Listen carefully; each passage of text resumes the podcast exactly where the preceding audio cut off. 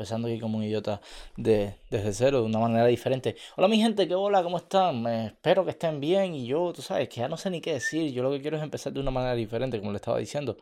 Y pues nada, eh, espero que, que estén bien. Por...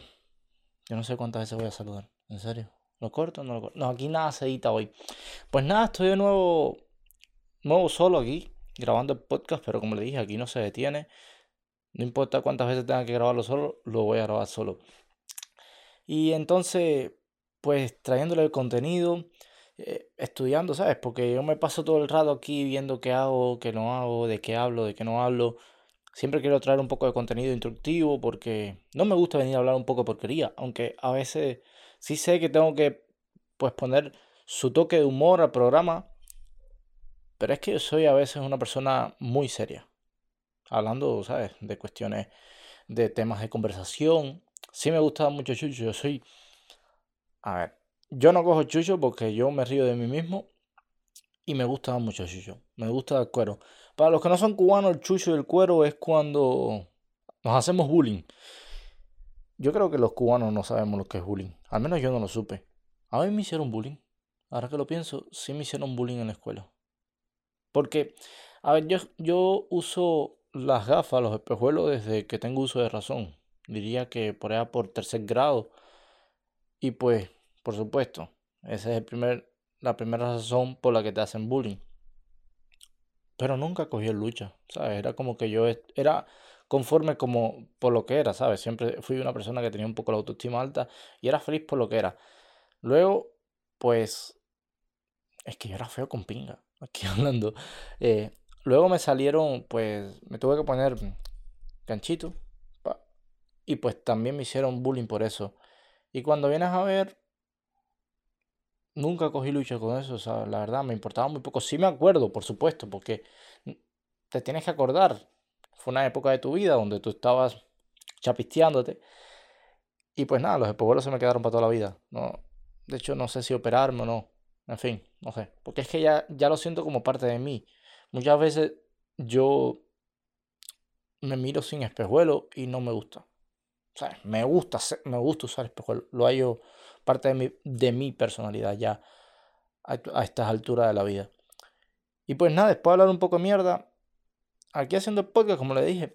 Oye, y les iba a decir, si tienen interés de hacer algún tipo, un podcast, si viven aquí en Toronto, o pues si vives lejos, igual quieres hacer un podcast solamente de audio o video y necesitas que alguien te lo haga, pues estoy, estoy buscando personas para producir el podcast con cuestiones de edición.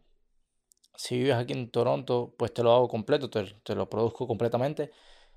Y, quiero ayudar a las personas, ¿sabes? Quiero ayudar a las personas porque sé que comenzar, personalmente lo sé, porque yo comencé el podcast desde cero y sé que comenzar y aprender todos los puntos, todos los datos, todas las cosas es algo bien difícil, ¿sabes? Hacer la edición de video, hacer... Bueno, nada más hacer la edición de audio en un inicio para mí fue muy difícil.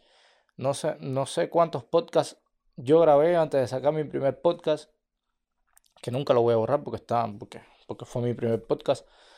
Y, pero estaba muy malo y el audio era fatal. Y me acuerdo que yo grababa, editaba y editaba y editaba y editaba.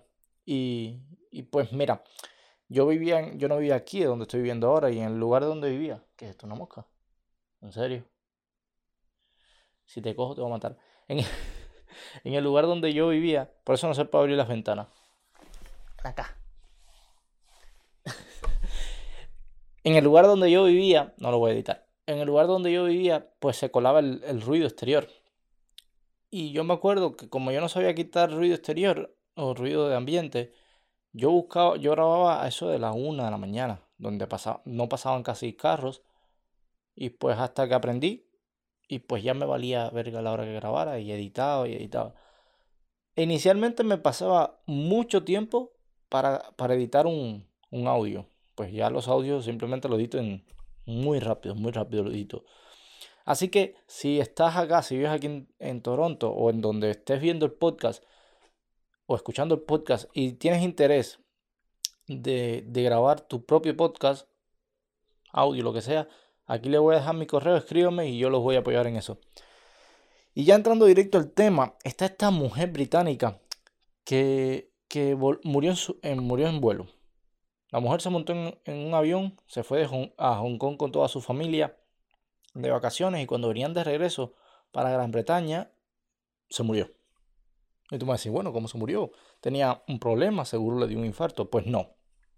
Esta mujer no tenía ningún tipo de patología, simplemente se montó en el avión, se acostó, se quedó, se sentó en, su asiento, se quedó dormida y pues sus niños estaban intentando despertarla para acceder a las videoconsolas o a las pantallas esas que están en, en los aviones. Y no despertaba. Su esposo le decía a los niños, hey, dejen a su mamá dormir, dejen a su mamá dormir. Y la mamá no, no, los niños pues no le hacían caso, niños al fin. Luego de dos horas, el esposo se da cuenta de que la, la siesta era muy larga y que su esposa no reaccionaba. Ahí él la toca, le, le, prueba, el, le, le toma el pulso y la mujer no tiene pulso. Le notifican al capitán y le dice, eh, pues el capitán toma la decisión de seguir recto hasta, hasta Frankfurt, donde iban a hacer una escala y luego seguían hacia Gran Bretaña. Las autoridades alemanas decidieron quedarse con, la, con el cuerpo de la mujer y los, los familiares pues siguieron hasta Gran Bretaña. Y pues bueno, es una historia bien fuerte y bien traumática si, si te lo pones a pensar.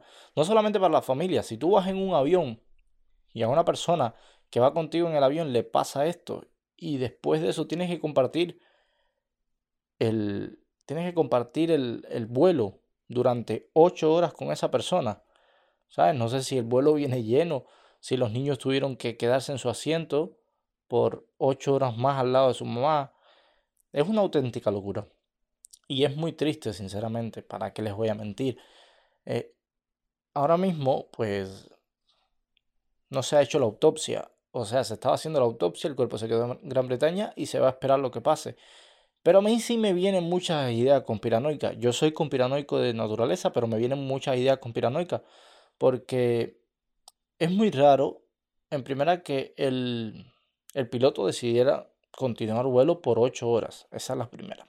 En segunda, es también muy raro que no dejaran a las familias que se quedara acompañando al cuerpo de la, de la difunta. Es la esposa y la madre de los niños. Y pues lo tercero, ya no sé, era, eran solo dos cosas, no hay tercero. Pero sí es bien creepy y es bien triste que estas cosas pasen. Estoy siguiendo la noticia para traerles la, lo que pasó bien de cerca porque sí me causa mucha curiosidad qué se pudo hacer después de todo esto. En fin. Caballero, Elon Musk, como me gusta hablar de Elon Musk, es que es una personalidad. Elon Musk está en, en problemas bueno, siempre está metido en, el ojo del huracán. Ahora, hace poco, o hace unos días, se, salió de que tenía que devolverle 900 millones al fisco en, en los Estados Unidos porque su sistema de satélite Starlink no está funcionando como debía. O sea, supuestamente que si funcionaba como debía, esos 900 dólares el gobierno se los subsidiaba porque él es un contractor del, del gobierno. Pero bueno, ahora lo tiene que devolver. Pero bueno, esta no es la noticia que yo traigo. Elon Musk va a vender o vendió 6.900 millones de acciones en, en Tesla. 6.900 millones de acciones en Tesla, o sea, em, eh, valorada, que es un total de 155, a ver, no, no, no, que es un total de 7.9 millones de acciones, o sea, él vendió 7.9 millones de acciones en Tesla valoradas en 6.900 millones de dólares sigue siendo el accionista principal y le quedan 155 millones de acciones valoradas en 130 billones de dólares. En fin, tiene, tiene acciones en Tesla para... Demasiado dinero tiene Elon Musk.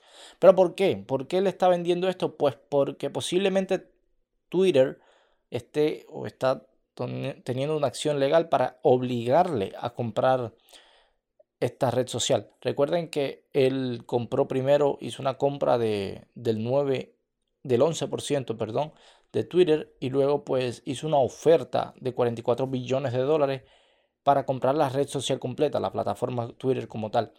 Luego de, uno, de una fecha, luego de unos días, él pues como que se arrepiente, se, decide que no quiere comprar la red social, decide que, que cambió de idea, pero por supuesto, acá en estos países no funciona así. Tú tienes que darle frente a la situación y pues si decidiste meterte en este lío, ahora tienes que comprar la red social. Entonces, en caso de que él tenga que comprar Twitter, pues por eso vendió esta cantidad de, de acciones en Tesla. Yo personalmente no pienso que, que, que, sea porque él se está quedando sin dinero, para nada. Él tiene muchísimo dinero como para comprar Twitter sin tener que tocar las acciones de Tesla. Pero es un tipo muy inteligente y pues como todavía tiene mucho dinero, está sacando dinero o vendiendo una inversión para comprar otra sin que su chequera se vea afectada simplemente de una mano para la otra. Así que quizás un poco un, un sorbo de, de normalidad, porque sabes que toda acción lleva una reacción. Tú no puedes venir y decir, oye, voy a comprar esto y cuando ya todo está decidido, cuando ya todo está para que la compra se haga, tú vas a decir, no, ya no lo quiero. Por favor, no seas idiota, tienes que comprarlo. En fin, este tipo viene siendo ahora la, superestrella pop del momento por, todas las cosas. Y hace unos días vi que, que estuvo en un podcast, ojalá un día Elon Musk viniera a mi podcast. estuvo en un podcast y decía que por qué, él explicaba que por qué estaba intentando llegar a Marte. Y era por tener una segunda, una segunda casa en caso de que un asteroide destruya la Tierra o, lo que sea tener una escapatoria. Y me viene la idea eso de que Marte una vez fue poblada por los seres humanos y los seres humanos vinimos de Marte. No sé por qué, pero me viene esa idea. Bueno, ustedes vieron en el podcast anterior que estuvo hablando de lo que Zelensky estaba pidiendo que se le prohibiera la entrada a los turistas rusos o se le prohibiera la visa a todos los rusos a, a nivel global. Y pues eso ahora mismo es un tema de debate en el Parlamento Europeo, de la Unión Europea. Creo que, si no me equivoco, Finlandia, la primer ministro de Finlandia, le ha prohibido la entrada a todos los, los rusos. Pero el, el canciller de Alemania, pues no está de acuerdo. ¿Por qué? Porque esto pondría a todo el mundo en la misma canasta. Tanto diríamos que cómplices del, del, del gobierno ruso como personas que están huyendo del régimen de Rusia, que básicamente es lo que yo estaba diciendo el otro día. En fin, yo espero que, esto no vaya allá porque hay que tener mucho cuidado. Y vuelvo y repito, a mí me cae muy bien Zelensky, pero hay que tener mucho cuidado con la influencia de él en todo el mundo. No se puede hacer caso a todo lo que dice Zelensky simplemente por quedar bien porque Ucrania está, está siendo invadida. Yo entiendo, lo entiendo perfectamente, es como una manera de, poner presión a, a, la población de Rusia, a los rusos, para que así ellos sepan que está pasando algo, ¿sabes? Se, se encuentren con la realidad de que Rusia tiene muchas sanciones por las cosas que están haciendo. Una acción lleva una reacción, como llevo diciendo todo este, todo este tiempo. Pero sí hay que tener mucho contacto, mucho cuidado con las cosas que se hace porque eh, no podemos poner a todo el mundo en la misma canasta. Y bueno, ya mi gente, hablando, y voy a hablar de algo que me encanta, que me gusta un, montón. Comenzaron las ligas europeas. Comenzaron las ligas europeas. El PSG comenzó con un paso increíble. Dos victorias, diez goles en dos partidos. Pero hay que tenerlo claro. El PSG no tiene ningún tipo de, contrincante a la liga francesa. No hay un equipo que le pueda hacer cara al PSG como único tú le puedes ganar una liga, puedes ganar ahora mismo la liga francesa, es que el PSG tenga un año muy malo. Muy malo porque, vaya, por, por cosas de la vida. Porque estrellas tiene para ganarlo todo, todas las ligas en los próximos 10 años. A mí no me gusta mucho el PSG porque es un equipo hecho a base de, de dinero. Como una vez dijo, creo que fue este mediocampista, que no me acuerdo ahora, Rabiot, Rabiot, dijo que el PSG era como una cárcel, era una, una cárcel de oro. Y pues vimos como Neymar llegó al PSG y pues se hizo mierda su carrera. En fin, continuó. El Manchester United también es un equipo que tiene por plantilla, jugador por jugador, es un equipazo. Y lleva dos derrotas al hilo. En la última por goleada.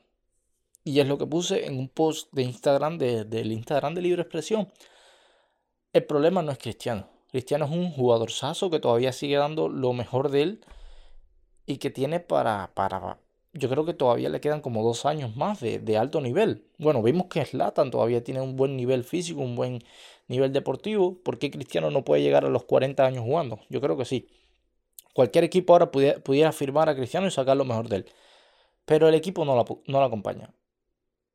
Tú miras, tú miras un juego del Manchester United y parece que están jugando juveniles. ¿No te parece que es un equipo de tanta superestrella que cobra tanto dinero, que cuesta tanto, que es uno de los equipos más poderosos a nivel mundial, pero juega como juveniles? Sinceramente, no es un equipo... Es, es una vergüenza de equipo. Y me disculpan los fanáticos de Manchester United y ahora mismo voy a ser autocrítico conmigo mismo. Es mi opinión, sinceramente es mi opinión. No, no es un equipo. Es una institución, pero ahora mismo no es un equipo. Y hablando de equipos que, que no están, es verdad que es el primer partido y todo, pero la chavineta no empezó con pie derecho esta temporada no empezó con pie derecho. El equipazo que se armó el Fútbol Club Barcelona es un equipo que sí sé que, como quiera que sea, siempre se tarda un poco en engranar, uno, dos o tres partidos, para que los jugadores empiecen a, funcionar de una manera fluyente, ¿sabes? Que fluye el juego maravillosamente como, como nos tiene acostumbrado el Barcelona o como esperamos que lo haga Xavi Hernández. Y más con este equipazo que se armó. Pero desde ahora lo digo que está empezando la liga. Si el Fútbol Club Barcelona no lo gana todo, o como mínimo no gana la Champions, es un fiajo. Es un fiajo. El Barcelona armó un equipo, hizo los fichajes y tienes una plantilla para ganarlo todo. Nadie esperaba eso. Yo no lo esperaba. Nadie esperaba que el Barça se reconstruyera tan rápido si el Barcelona no lo gana todo, es un fiajo. Si no gana la Champions, tiene que ganar la Liga y la Copa. Y si no gana la Liga y la Copa, tiene que ganar la Champions. Eso en caso de que no lo gane todo. Porque yo personalmente creo que tiene que ganarlo todo. Este año el Barça tiene que ganarlo todo.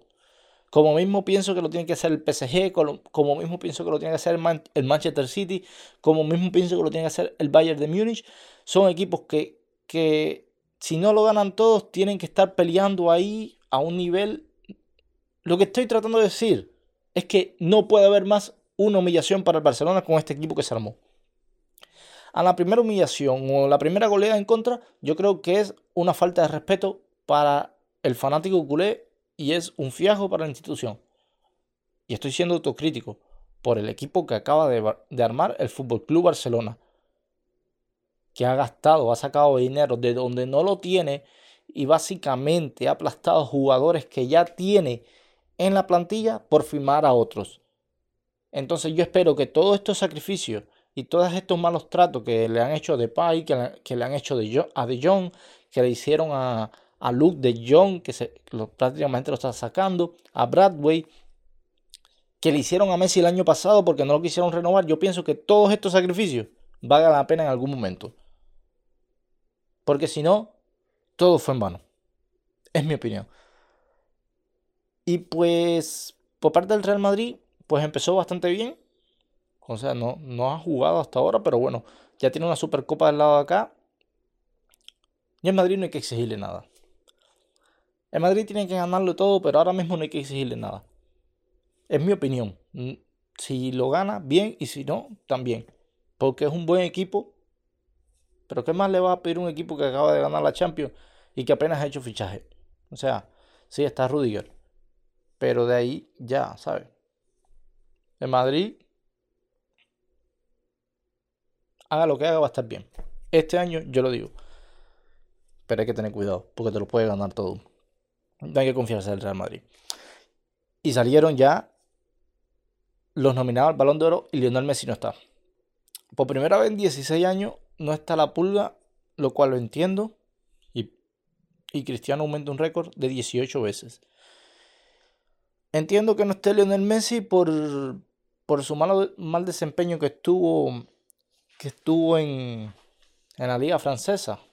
Un cambio muy fuerte para un jugador que estaba acostumbrado a otra cosa y llega a un, a un PSG que es bastante individualista y que nada más está jugando con para Kylian Mbappé, pero ya vimos lo que puede hacer Messi cuando se empieza a acoplar con las grandes superestrellas del PSG. Que yo no pensaba que iba a ganar ni que incluso no pensaba que estuviese nominado al Balón de Oro. Un Balón de Oro que pienso que va a ganar Benzema por, por su buenísima temporada. Pero hay que tener mucho cuidado con este Messi para el Mundial. Desde ahora lo digo, viendo a Messi, viendo cómo se está desempeñando, viendo cómo se está desempeñando Argentina, es mi favorita para el Mundial.